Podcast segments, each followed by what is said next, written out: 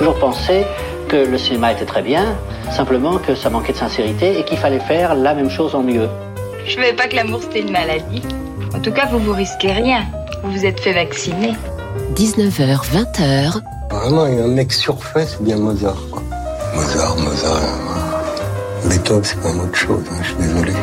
Bande à part avec Guillaume Durand sur Radio Classique. Je vais lui montrer qui c'est Raoul.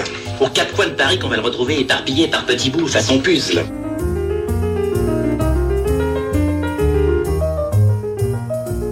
Bonjour à vous tous, les parrains de Bande à part. Vous avez reconnu les voix de François Truffaut, de Brigitte Bardot, de Michel Houellebecq et évidemment de l'inoubliable Bernard Blier. Nous allons parler de la musique heureuse, de la musique qui fait sourire, des crooners, mais également de la musique ironique. Alors l'ironie, c'est très particulier parce que ça peut être à la fois la caractéristique d'une humanité bien heureuse, mais ça peut être aussi la méchanceté. Nous allons commencer, je salue Burgala, Beffa et Lambron. Nous allons commencer par Jacques Offenbach, qui, vous savez, fait, fit un triomphe dès le début de sa carrière. Voici le trio patriotique qui est extrait de La Belle Par l'orchestre du Capitole de Toulouse, dirigé par Michel Plasson en 1984. Pourquoi ce morceau? Eh bien parce qu'il s'agit tout simplement d'une parodie, évidemment, du monde euh, de l'Antiquité, parodie totale, mais également euh, du vivant du Second Empire, une parodie euh, des rapports de pouvoir dans le Second Empire. Voici Offenbach. C'est une débâcle générale. Quand seule la Grèce est un champ de carnage, quand on y vole les paris. Tu vises heureux oh, au sein de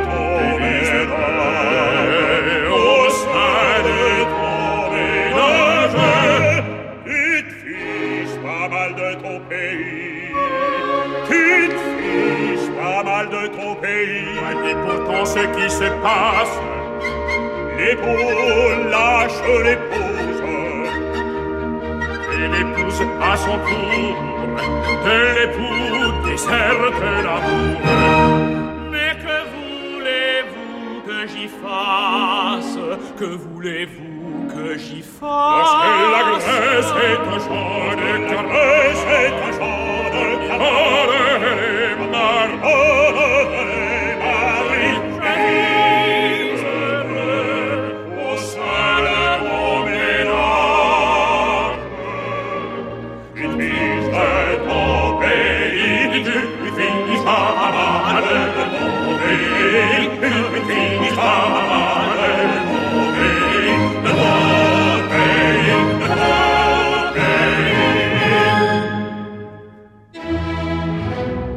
ces malheureux accidents dépasseront les temps présents. Pour l'avenir, je vois la longue file des successeurs de Ménélas. On les comptera par cent mille. On les comptera par cent mille. Si vous ne vous décidez pas à nous tirer tous d'embarras, allons ça dépêcher sa presse. Regardez l'état de la Grèce. Mais qu'est-ce qu'elle a, la Grèce Elle boue la Grèce. Oh, la bougresse C'est une immense bacchanale, et Vénus Vénus Astarté anime la ronde infernale, tout est plaisir et volupté, perdu de par mon air normal, par le flot tout est emporté.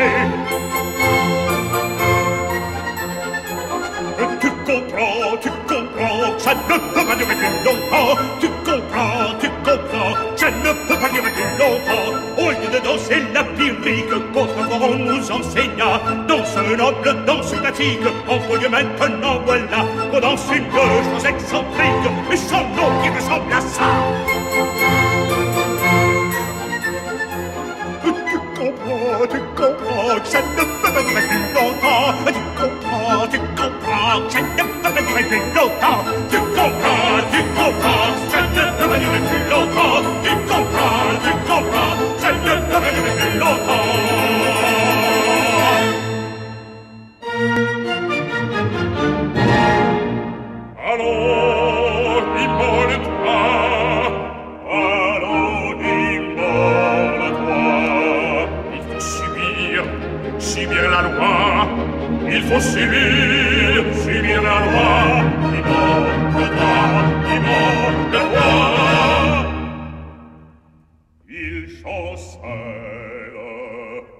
Je ne sais pas s'il existe un compositeur euh, d'opéra qui aurait donné justement lors du quinquennat précédent euh, une pièce euh, comme justement La Belle Hélène bah, sur la débâcle, puisque c'était le premier mot employé. En tout cas, bref, tout ça fut fort joyeux et tout ça fut un succès, tenez-vous bien, mondial dès la première représentation.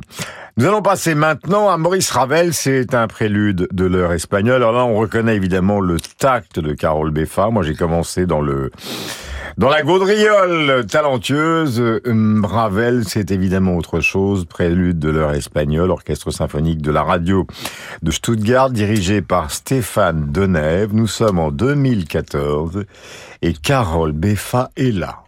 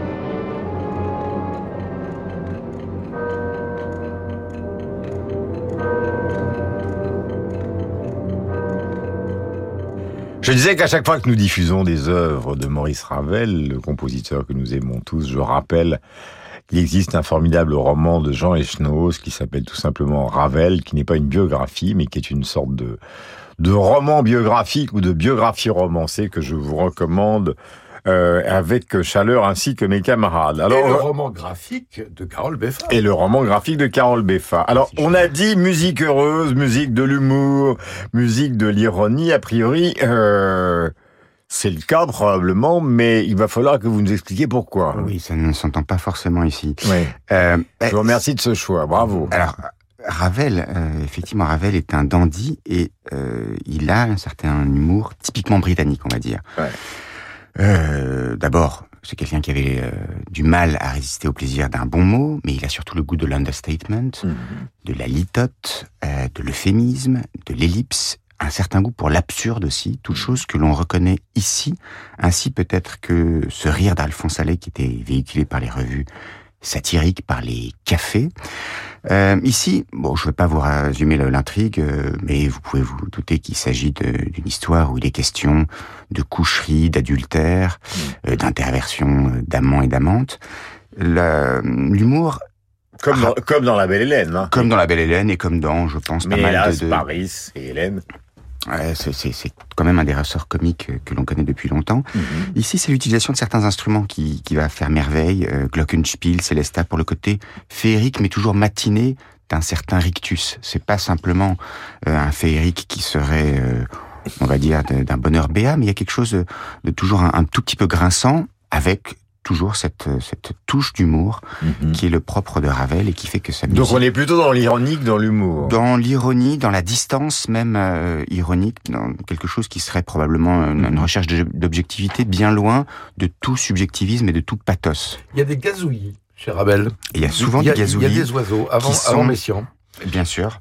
Euh, il y a des carillons, il y a des fouets même qui sont là, donc euh, certains instruments à percussion assez rares, glissando de trombone, harmonique de cordes qui donnent ce côté euh, irréel Mhm. et euh, très souvent le, le rire ou en tout cas le sourire sont là. Euh, dès qu'il s'agit de fouet, entre en scène Marc Lambron qui a découvert chez Jean Gabin la môme caoutchouc, ça date de 1932, c'est immanquable.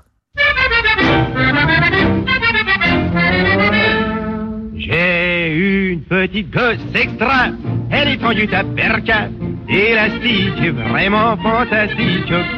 Elle se met la tête sous les pieds et les doigts de pied dans le nez. Brusquement, au plumard, elle fait le grand écart. Elle se met en bride à bouffer la chenille. Tout à coup, les jambes à son cou, elle s'enroule, se met en boule et se grignote les genoux. L'amour. Voilà Ravel, c'était l'ironie avec Jean Gabin, nous sommes dans le cœur du sujet, plutôt de la sexualité que, enfin c'est le bonheur que cette môme caoutchouc qui vous entoure, Marc Lambron. C'est le bonheur. C'est le bonheur, une- mais très légèrement porn quand même. Hein. C'est une valse musette dans la tradition du burlesque, qui était celle de Dranem, de Dréan, et d'ailleurs des propres parents de Jean Gabin, puisque c'est lui qui chante ici, car son père et sa mère étaient chanteurs de, revues et de, et. Donc c'est une chanson qui est dans un film de 1932 de Anatole Litvak, qui s'intitule Cœur de Lila, avec Gabin, Fréhel, André Luguet et un jeune Ferlandel. Alors la musique est de Maurice Yvain, qui à l'époque était un compositeur d'opérette euh, bien connu. Pas sur la bouche est la plus la plus célèbre. Il a beaucoup écrit pour Miss Tinguette et Maurice Chevalier. Et les paroles sont de Serge Weber. Serge Weber, c'était le neveu de Tristan Bernard et le l'oncle de Francis Weber. Donc il y a des familles où le la, le, le comique est, est transmissible. Alors en effet, c'est un c'est une sorte de pochade euh, euh, aigriarde. Euh, la môme caoutchouc, euh, brusquement au plumard, elle fait le grand écart. On la cherche euh, en dessus et on la trouve en dessous. Bonjour Radio Classique. Euh, ça date de 1932 et nous étions ravis de l'écouter. Alors voici quelque chose que Bertrand a trouvé, Bertrand Burgala. Après donc cette môme caoutchouc de Gabin, euh, c'est J'aime pas le rock de Johnny Rockefeller. Vous allez tout comprendre, ça date de 1961 et tout le monde, enfin tout le monde, tous les plus anciens s'en souviennent. Le rock est formidable, le rock est impeccable, le rock est remarquable, le rock est appréciable, le rock est adorable, le rock est agréable, le rock est délectable, le rock est estimable. J'aime pas le rock. Il est inimitable, il est inappréciable, il est inoubliable, il est inégalable, il est inattaquable, il est inestimable, il est indispensable, il est indiscutable. J'aime pas le rock. Évidemment, vous avez reconnu probablement la voix de Jean-Yann euh, dans J'aime pas le rock. Jean-Yann, dont on se souvient sur le sketch sur le permis de conduire quand il passait devant l'examinateur qui lui posait des questions, évidemment, sur les priorités, les nationales. Il disait, moi, je déteste les nationales. Je ne prends jamais les nationales. Jean-Yann qui fut un monument et qui obtint d'ailleurs, si ma mémoire est bonne, à Cannes euh, pour un film de Piala la distinction suprême comme acteur, comme quoi on peut de tout faire, on peut tout faire euh, dans la vie. Alors, est-ce qu'on peut parler euh, de cette chanson, Bertrand?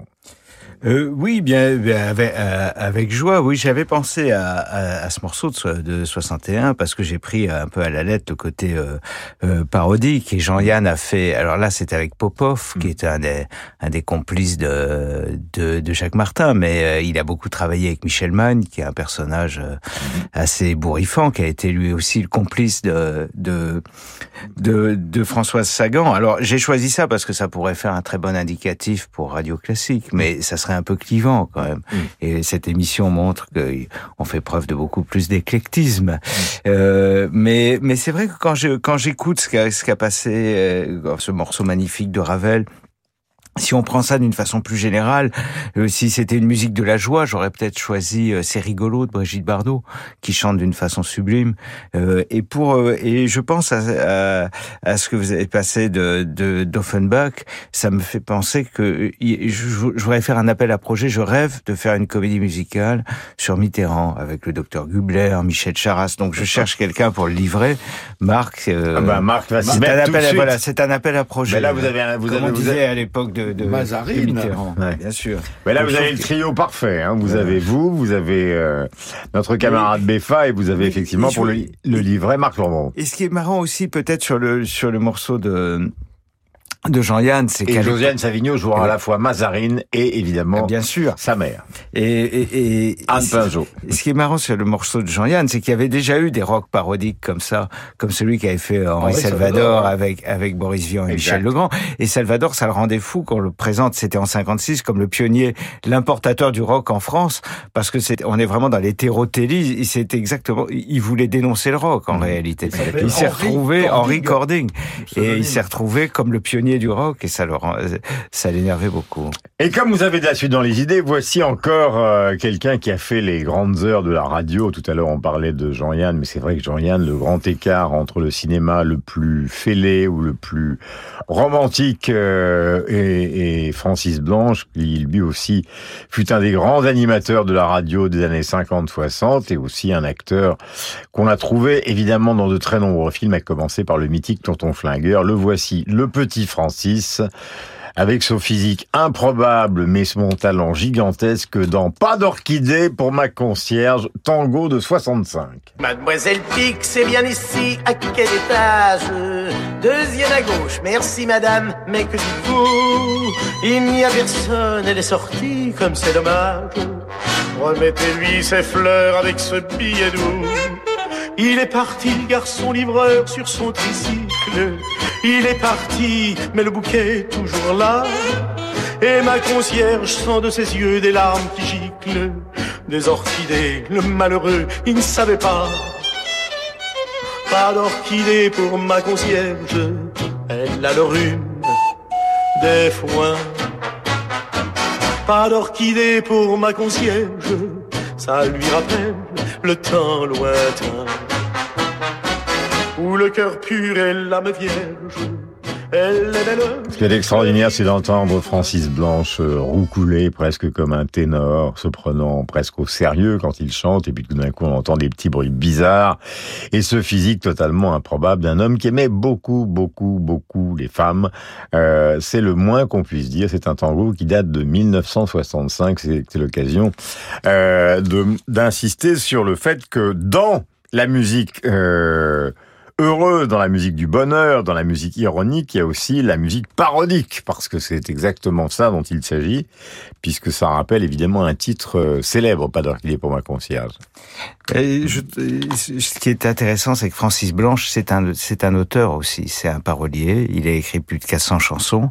On peut demander, euh, je parle sous l'autorité de la nièce de Francis Weber, puisqu'on était dans les, qui est Cécile Rapp-Weber, qui est la directrice générale de la SACEM. Euh, euh, et il a fait beaucoup, beaucoup de chansons et des chansons parfois très touchantes, comme Harlequin poignardé. Il me fait penser pour ça un peu à quelqu'un comme Jean Nohain. Euh, qui a fait des. On parle souvent des chansons de Mireille, mais les textes de Mireille, c'était Jean Nohain, et qui a fait des, des, des paroles vraiment remarquables. Et euh, juste avant qu'on enregistre l'émission, euh, Josiane me disait qu'il y a une exposition euh, sur Pierre Dac qui avait été programmée au musée d'histoire du judaïsme euh, juste avant le Covid et qui va, va recommencer à partir du mois de mars. Et voilà. Bah, évidemment, le célèbre sketch avec euh, Pierre Dac et Francis Blanche qui est resté dans toutes les mémoires. Mais là, Ah, c'est pas d'orchidée pour Miss Blondy. Bien sûr, c'est pour ça que je James dis. Chaise. Voilà, de James c'est pour ça que je disais qu'il y avait euh, non pas de l'ironie, mais aussi de la parodie. Ce que je vous propose, c'est un standard absolu, évidemment, des crooners, qui s'appelle The Shadow of Your Smile de 1965. Alors ça, c'est le charme, c'est la version du bonheur, euh, la version de l'ironie et la version de la musique heureuse. euh, J'allais presque dire caricaturale et formidable. Et je vais vous proposer deux versions, vous allez voir la différence. Il y en a une qui est très classique, qui est celle d'Andy Williams, euh, qui est très belle. Mais effectivement très classique, peut-être trop classique. Et après, vous allez entendre la version de Marvin Gaye qui est absolument géniale. On a l'impression que c'est même pas la même chanson. Regardez, ou plutôt écoutez, d'abord Andy Williams.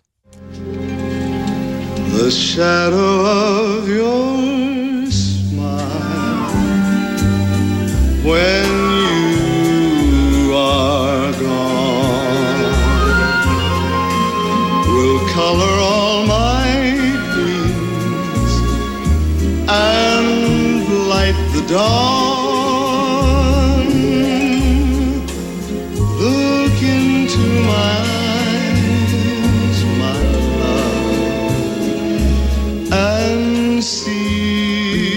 Voilà les paroles doucereuses mais poétiques de ce Shadow of Your Smile. Donc ça paraît être tout proche de la perfection dans l'interprétation et dans cette chanson qui est un classique du jazz. Et euh, des crooners, elle a été reprise notamment par Tony Bennett, par des dizaines et des dizaines d'interprètes. Et puis tout d'un coup, justement, alors là on tombe sur le génie, c'est en 67, deux ans plus tard, Marvin Gaye qui donne sa version et ça n'a que peu de rapport. The shadow of your of your smile when you are gone.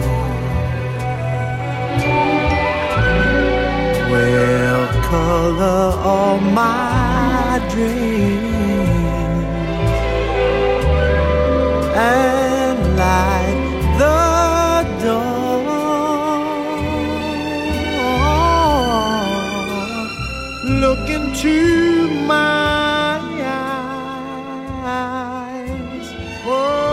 Marvin Gaye, donc le dieu d'Atamla Motown. Alors une chose Bertrand, vous qui connaissez bien euh, cette musique-là, on voit la différence, quelque chose de sucré avec Andy Williams, quelque chose de plus profond. On a, même l'impression que c'est pas tout à fait la même chanson. Et surtout, tout à l'heure on évoquait Ravel, la richesse de l'orchestration, parce qu'il faisait tout, euh, Marvin Gaye, c'était pas simplement le chanteur. euh, la richesse de l'orchestration et des cordes est incroyable. Mais dans les deux cas, les orchestrations sont formidables. Ce qui est intéressant, je trouve, quand, quand on écoute Marvin Gaye, c'est que c'est un luxe de pouvoir faire ce qu'il fait. C'est-à-dire qu'il faut que la chanson soit déjà très connue. Mm. C'est-à-dire qu'il s'amuse à broder autour et l'auditeur, on va reconstituer la mélodie euh, instinctivement.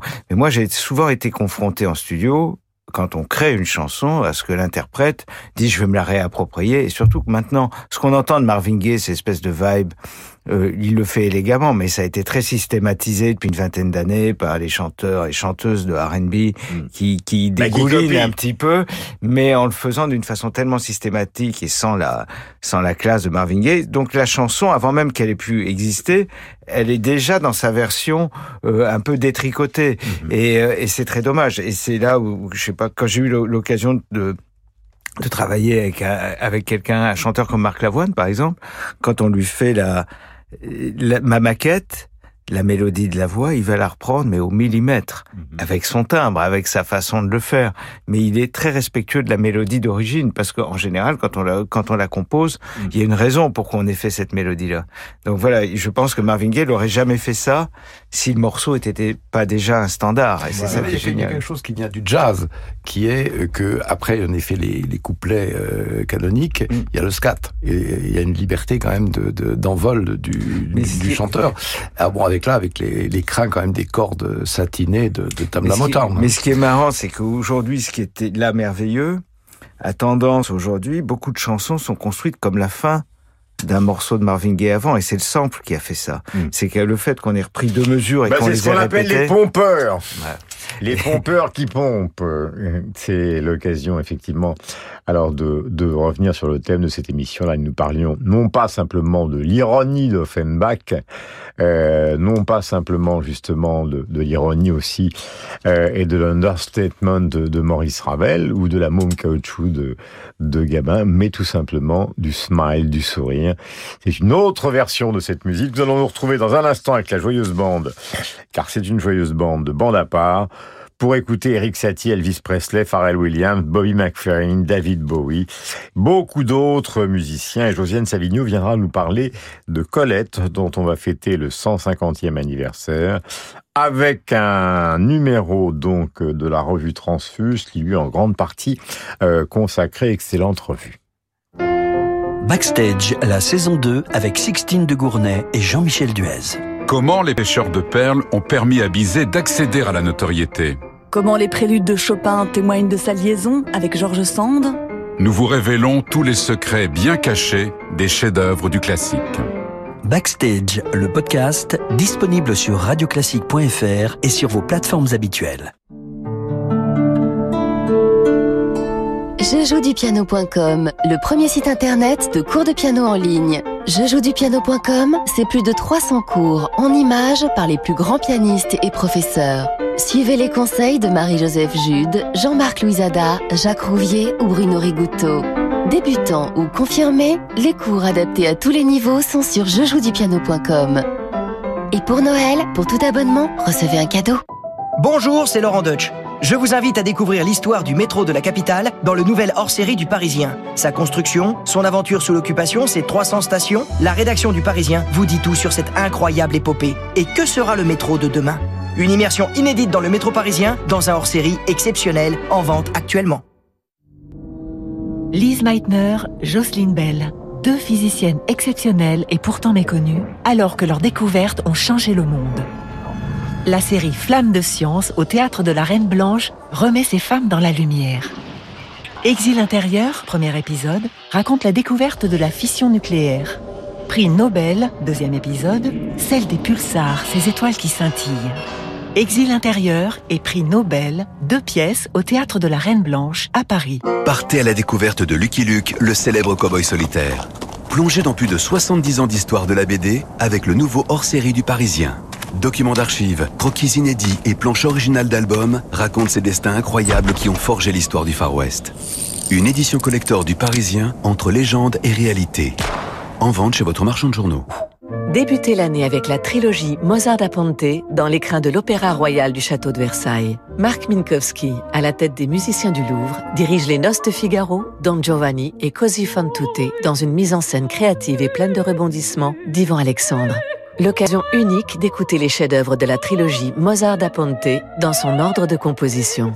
Du 15 au 22 janvier, Minkowski, Mozart da Ponte à l'Opéra Royal du Château de Versailles. Réservation sur châteauversailles-spectacle.fr. La Belle au bois dormant. Un livre musical Didier Jeunesse, raconté avec délicatesse par Nathalie Dessay et habillé des plus beaux airs du ballet de Tchaïkovski. Une princesse, surnommée la Belle au bois dormant, sommeillait dans son château depuis des ans et des ans. Un livre-disque Didier Jeunesse. Le meilleur de la musique pour enfants à retrouver en librairie pour un Noël enchanté.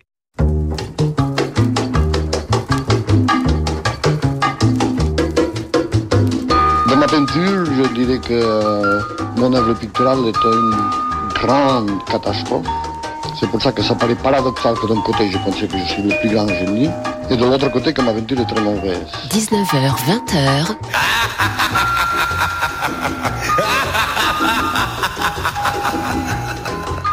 Bande à part avec Guillaume Durand sur Radio Classique.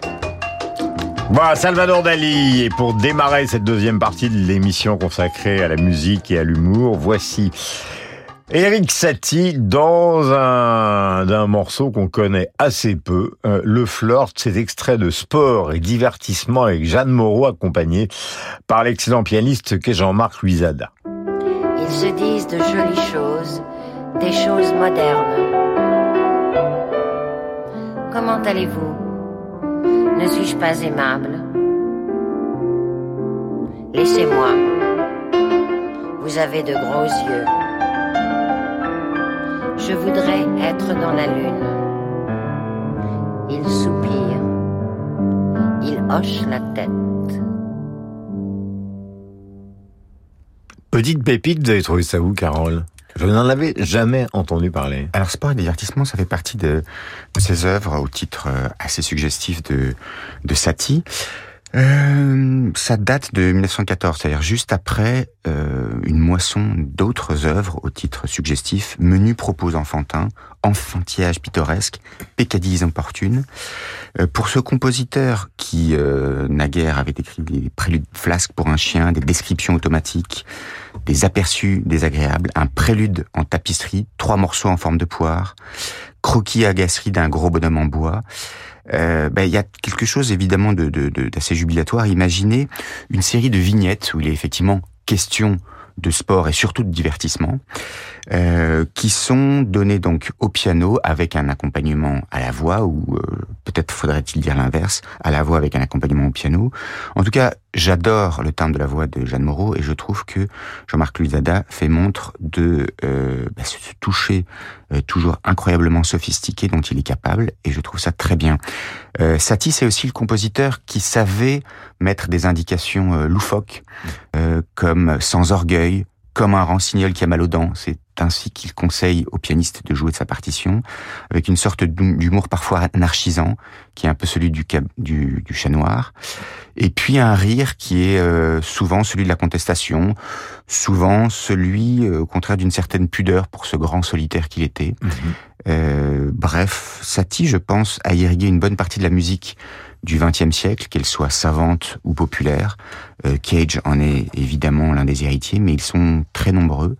Et euh, je pense que c'était une, une, une bonne chose que de le mettre à l'honneur euh, dans une, émission où il est question d'humour. Voilà, d'autant plus que Satie, euh, force de caractère, car sa vie a été quand même terrible, et, les conditions matérielles de sa vie ont, ont, été absolument épouvantables. Elvis Presley, alors lui, c'est un autre registre. Euh, Are You Lonesome Tonight C'est un titre qui date de 69. Jusqu'à présent, euh, tout le monde connaît ce morceau, sauf qu'au milieu, il y a quelque chose que va vous expliquer Marc Lambon. Do you gaze at your bald head and wish you had hair? Is your heart filled with pain? Shall I come back? Tell me, dear, are you lonesome? oh, Lord, Lord. I wonder. you know, someone said the world's a stage and each must play a part.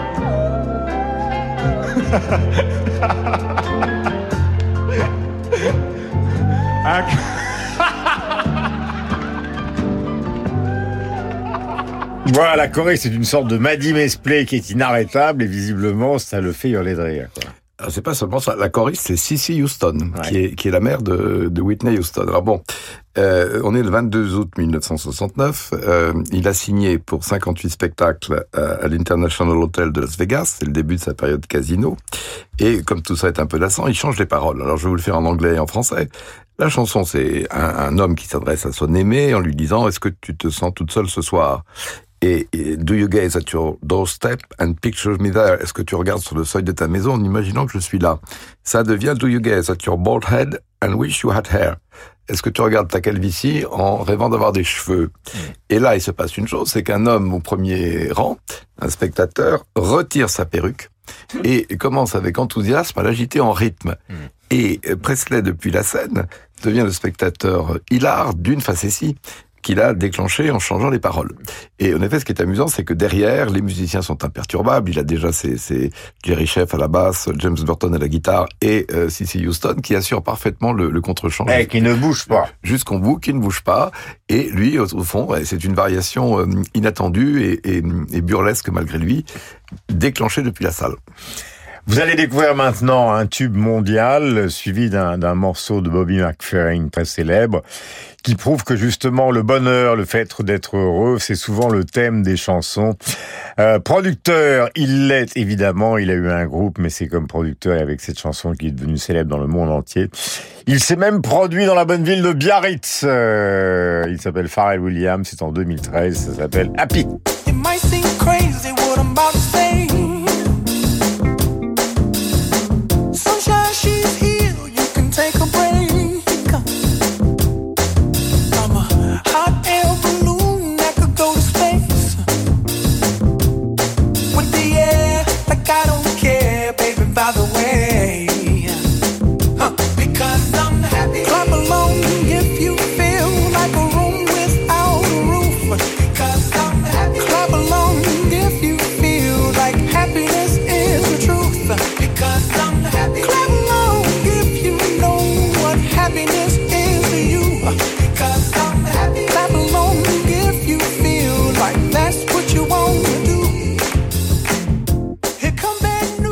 Presley et Pharrell Williams, on peut poser la question à Bertrand, à Marc et à Carole. Au fond, euh, est-ce qu'on peut deviner, euh, Bertrand, que, je sais pas, vous, vous trouvez la partition d'Happy, euh, vous écoutez pour la première fois cet enregistrement, est-ce que vous pouvez vous dire, ça va faire le tour de la planète une fois, deux fois, quatre fois et cinq C'est fois? marrant parce que c'est vraiment le contre-exemple absolu. Moi, j'adore cette chanson et c'est une chanson que je trouve très encourageante de voir quelque chose de bien écrit qui peut justement aller dans le monde entier. Mais d'abord, c'est une chanson qui a pas du tout été remarquée. Au D'abord, c'est pas une chanson de Pharrell Williams. Euh, c'est une chanson qu'il a interprétée pour un dessin animé. Et quand c'est sorti, ça n'a pas du tout eu de, enfin, ça n'a pas été remarqué dans la bande son du dessin animé. Et c'est un peu après que ce, c'est un slow burner, euh, Happy. Ça, euh, c'est, c'est- ça a été repris, enfin, de plus en plus. La mayonnaise Moi, a monté. Moche et méchant, Voilà. le dessin animé, euh, m'explique Philippe trouve- notre bien-aimé producteur. Et, euh, et donc je trouve ça très très très encourageant qu'on puisse faire une chanson comme ça, qui est très bien très bien écrite, qui justement ne- ne- n'est pas juste construite sur trois accords, même si le, le couplet l'est, mais ensuite qui évolue. Et, euh, et, je- et voilà, c'est quand on essaye de faire de la musique et d'être euh, entendu, Mhm. je trouve que et, euh, c'est voilà, c'est très encourageant, très stimulant. Il est plus d'ailleurs producteur, Pharrell Williams, qu'interprète sur scène. Euh, oui, c'est-à-dire qu'il est, c'est le danger un peu, c'est le danger de l'industrie du luxe parfois. C'est que maintenant, c'est un peu le baiser de la mort, c'est qu'on passe plus de temps. Quelqu'un comme lui est devenu une marque, donc il passe peut-être plus de temps à faire des vélos en or ou des choses comme ça qu'à faire des, des disques. On a beaucoup de mal aujourd'hui à à savoir ce qu'il a ce qu'il a produit récemment. Mais là, en tout cas, là, c'est la chanson qui est formidable. Mais elle n'est pas de lui. hein. Voilà, il a fait le tour du monde avec cette chanson, je le disais, tournée dans tous les pays du monde. Et je vous propose donc sur le thème du bonheur, Don't Worry, Be Happy, quelque chose qui est plus proche de l'univers du jazz. Et ça a eu une petite notoriété à l'époque, il s'agit de Bobby McFerrin, ça date de 1988.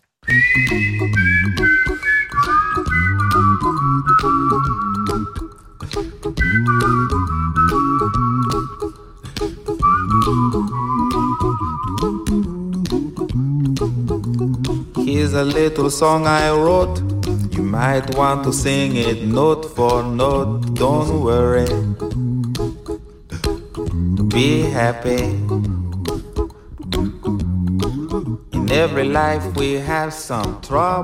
Toutes les apparences de la simplicité, sauf que ce n'est pas simple avec euh, les chants et le contre-chant qui s'entremêlent euh, et des- évidemment des voix magnifiques. Euh, Don't Worry Be Happy, Bobby McFerrin. Ça date de 1988. Vous avez choisi, mon cher Marc Lambron, une version d'une chanson de Bowie, enfin une version, une chanson de David Bowie, que peu de gens connaissent puisqu'il s'agit du gnome qui rigole. I was walking down the high street when I heard footsteps behind me. And there was a little old man, in scarlet and grey, chuckling away. Well, he trotted back to my house and he sat beside the telly with his tiny hands on his tummy, chuckling away. Voilà, on sent déjà chez Bowie l'envie d'inventer un rock postmoderne, un rock différent, un rock où la parodie joue un rôle, le mime joue un rôle fondamental. Euh, alors j'ai donné le titre français, mais le titre anglais est quand même beaucoup plus chic, The Laughing Gnome. C'est de David Bowie, c'est de 67, donc on est trois ans avant la séparation des Beatles et il est déjà en activité, ce cher David Jones. Oui, mais il se cherche. On est en avril 67, il a signé avec le label Deram. Alors, qu'est-ce que raconte cette chanson? C'est le, narrateur dit qu'il a été visité par un gnome euh, hilar et encombrant. Il le congédie, mais le revient le lendemain avec son frère. Et ils vont faire la fortune du narrateur en écrivant des gags pour la radio, comme euh, Pierre Dac ou, Francis Blanche tout à l'heure. Alors, la, la voix accélérée qu'on entend, les deux voix, ce sont celles de Bowie et de son ingénieur du son, Gus John, qui va beaucoup travailler avec Elton John ensuite. Euh, c'est dans la tradition des limericks, des, des, anglo-saxonnes, euh, chez Edward Lear, chez Lewis Carroll, mais ça prend un côté Tom et Jerry en même temps.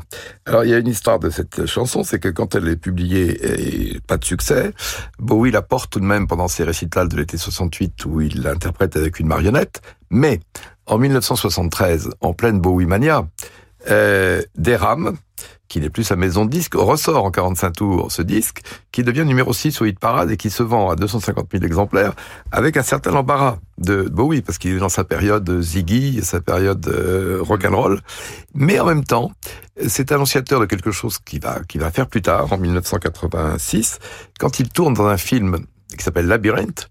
Labyrinthe de Jim Henson, qui est le créateur du, du Muppet Show, et euh, qui est une, fantaisie euh, psychédélique, si on veut, et un peu médiévalisante, où Bowie interprète le, le roi des gobelins, euh, et il est entouré de marionnettes, dont des gnomes.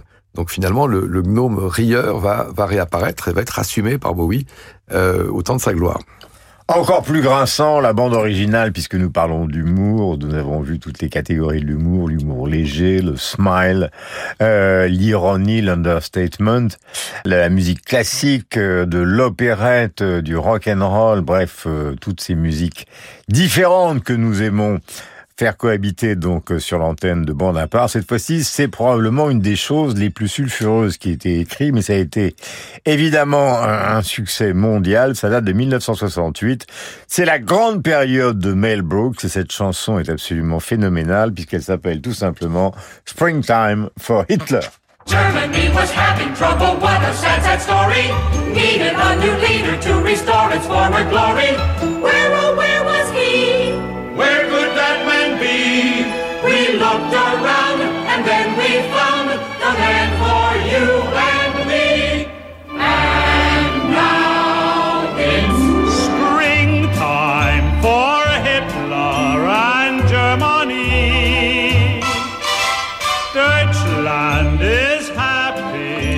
le film a été un succès phénoménal, euh, comédie musicale adaptée, je crois que ça se joue encore euh, récemment à Paris. Euh, il faut dire Bertrand qu'il y a d'abord un culot de Mel Brooks phénoménal pour, enfin, je, je répète deux fois le mot, c'est un peu absurde d'aller dans la surenchère, mais enfin c'est totalement gonflé dans un monde hollywoodien qui est quand même extraordinairement normé. Oui, mais l'histoire est formidable, le scénario. Zéro Mostel dans le rôle du producteur de ces aux abois est phénoménal de- de- aussi. de Trois ces fois de deux- dis. Oui, de ces deux producteurs sans scrupules qui veulent euh, arnaquer des, des, des vieilles des vieilles dames en leur en, en, en, en leur faisant investir dans un spectacle qui doit être le plus le plus raté possible. Donc, il, vraiment, ils pensent vraiment avoir euh, avoir fait mouche avec ce, ce, ce cette comédie musicale sur Hitler, avec ses paroles grotesques. Et, et- et malheureusement, ça va être un- une catastrophe pour eux puisque ça va très bien, ça va très très bien marcher. Mais ce qui, ce qui est intéressant aussi, c'est que Mel Brooks, c'est lui qui non seulement écrit les paroles, mais compose la musique, comme il le fait de- de- dans la plupart de ses chansons. Et je trouve que c'est un peu comme Francis Blanche. On n'a pas toujours pris la mesure de, de, de son talent. Et je, il a des héritiers aujourd'hui parce qu'une Tracy Ullman en, Angleterre, Larry David ou, ou, ou, même Ricky Gervais sont pas très loin de, de, de ça dans l'humour. Mais cette capacité à écrire des chansons, je la trouve assez, assez géniale parce que c'est quand même, ça fait grande comédie musicale. C'est très bien, euh, ça sonne très bien. Le côté parodique.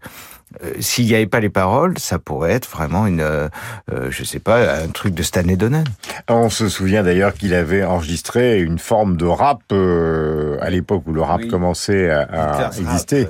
ouais. Euh, To be the king, oui, c'est ça, qui était une parodie de la, de, de la monarchie française euh, par donc Mel Brooks. Ce qu'on peut dire aussi, c'est que c'est quand même une époque où, et on le ferait plus aujourd'hui, où la, Ah la- il y a un parfum de liberté incroyable. La, parodie sur le nazisme, ça va donner cinq ans plus tard le nazi rock de, de Gainsbourg. C'est les, les Rolling Stones euh, dépeints, euh, dessinés en, en, en officier SS par Guy Pellart dans, dans Rock Dreams. Il y a une vague rétro, on va dire. Rétro, mais camp. mais euh, mais euh, quand on dit, on pourrait plus dire ça aujourd'hui, c'est pas vrai parce que quand on regarde euh, Larry et son nombril, euh, je crois que c'est sur OCS, euh, euh, euh, c'est par Larry David. Il y a des choses d'une cruauté sur l'époque, d'une justesse en même temps qui sont extraordinaires.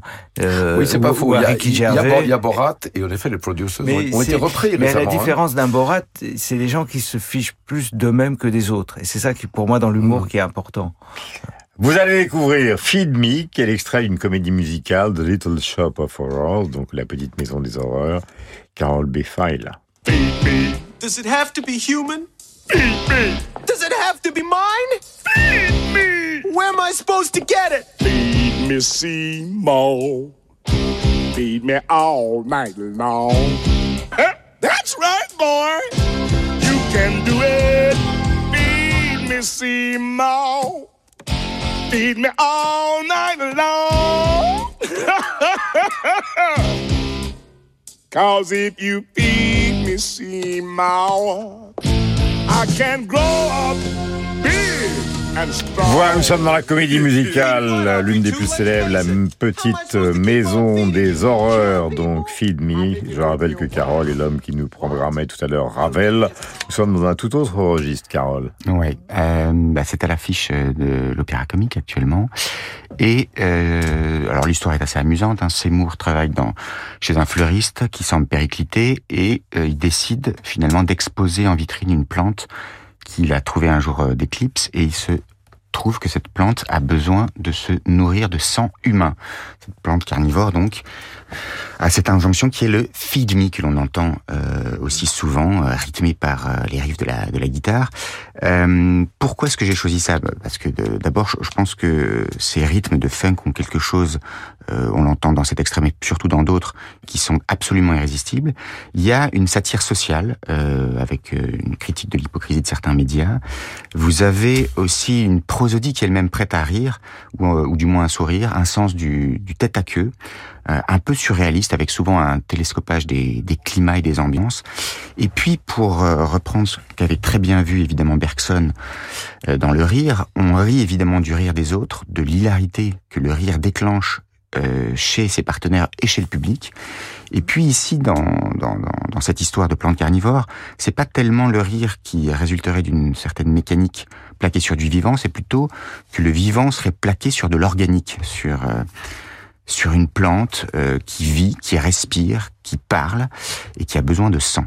Et euh, dans le genre humour noir et humour tout court, je trouve que cette comédie musicale est parfaitement réussie. Nat King Cole, Smile en 1954. Euh, beaucoup de gens ne le savent pas, mais cette chanson a été composée par Charlie Chaplin pour les temps modernes en 1936 et figurez-vous qu'elle est inspirée d'un des grands airs de Tosca de Giacomo Puccini. Voici Nat King Cole. Smile, though your heart is aching. Smile, even though it's breaking. When there are clouds in the sky, you'll get by. If you smile through your fear and sorrow. Comme nous sommes une émission culturelle, euh, Carole me faisait remarquer par rapport à la semaine dernière qu'il y a du legato, mais je vais vous poser une question de cours, puisque nous sommes bourrés de bac plus 30, à mon exception, peut-être à l'exception aussi de, de, de Bertrand. Alors j'ai pris, j'ai pris euh, Carole et, et Marc... Euh, une pléiade de citations sur l'ironie. Je ne donne pas les auteurs parce qu'on perdrait du temps. L'ironie est une clairvoyance, donc c'est plutôt positif. Trop d'ironie tue la vie, c'est plutôt négatif. L'ironie, c'est la vie, c'est positif. L'ironie est la pudeur de l'humanité, c'est positif. L'ironie n'est pas moins mordante que l'agressivité, c'est une insulte déguisée en compliment. L'ironie est l'une des formes de sincérité. C'est vrai qu'autour du rire, de l'ironie, euh, puisque nous avons consacré cette émission à ça, il y a une sorte de je dis pas de débat philosophique, mais certains y voient la quintessence de la méchanceté et d'autres la quintessence de la liberté. Bah, L'ironie est incisive, mais ce que nous avons entendu aujourd'hui, c'était plus vaste. C'est-à-dire qu'il y avait du pastiche, il y avait de l'allégresse, euh, il y avait de, la parodie aussi, euh, et le sourire au fond, smile. Et, le sourire n'est pas forcément euh, grinçant, il peut être assez euh, irénique, assez léger. Libérateur. Et libérateur, et c'est un peu là, c'est le sourire du charme finalement chez, chez Nat King Cole. Et même l'humour sans rire peut être euh, dévastateur comme il peut être très léger. Mm -hmm. bah, oui, nous avons, eu, nous avons eu de l'humour anglais là, avec les, avec les gnomes, euh, voilà. Euh... Et avec cette fin, donc, est quand même signé Charlie Chaplin, qui n'est quand même pas euh, le plus triste de tous les metteurs en scène de cinéma, même si ça a été composé pour un des films les plus prophétiques sur la manière dont allait évoluer la condition de l'homme, c'est-à-dire les temps modernes en 1936. Merci à tous les trois. Nous allons nous retrouver la semaine prochaine avec des musiques de Noël et puis avec évidemment euh, pour des émissions futures, enfin une émission future, des choix totalement libres de nos camarades qui seront là avec des invités, mais je ne peux pas vous dire encore lesquels. Surprise, surprise, comme on disait il y a quelques années la télévision. Dans un instant, nous allons nous intéresser à Colette car nous finissons toujours avec bonheur et avec la littérature. C'est le 150e anniversaire de sa naissance. Elle est née le 28 janvier 1973 et le magazine Transfuge excellent, lui consacre un, un important dossier. Bonjour Josiane, nous allons parler de Colette, je le disais, il y a un dossier complet euh, du magazine Transfuge qui lui est consacré avec une photo, un chat dans les bras, Colette la gourmande. Elle est née le 28 janvier 1873 et on fête le 150e anniversaire de sa naissance. Elle était célèbre de son vivant et donc adulée d'une certaine manière, mais au fond, avec les années qui passent, on a un petit peu oublié euh, ce que fut son œuvre, son travail et son influence. Ah, mais on va voir que non, dans, dans Transfuge. Et puis bon, évidemment, c'est une montagne, Colette, qu'on va pas escalader dans les cinq minutes qu'on a. Mais euh, il va y avoir partout euh, des dossiers, des numéros spéciaux, etc. Mais il y en a déjà un dans Transfuge, comme vous l'avez dit, qui est très intéressant. Et finalement, j'ai choisi deux phrases qui en disent long pour, qui a, pour introduire ce dossier.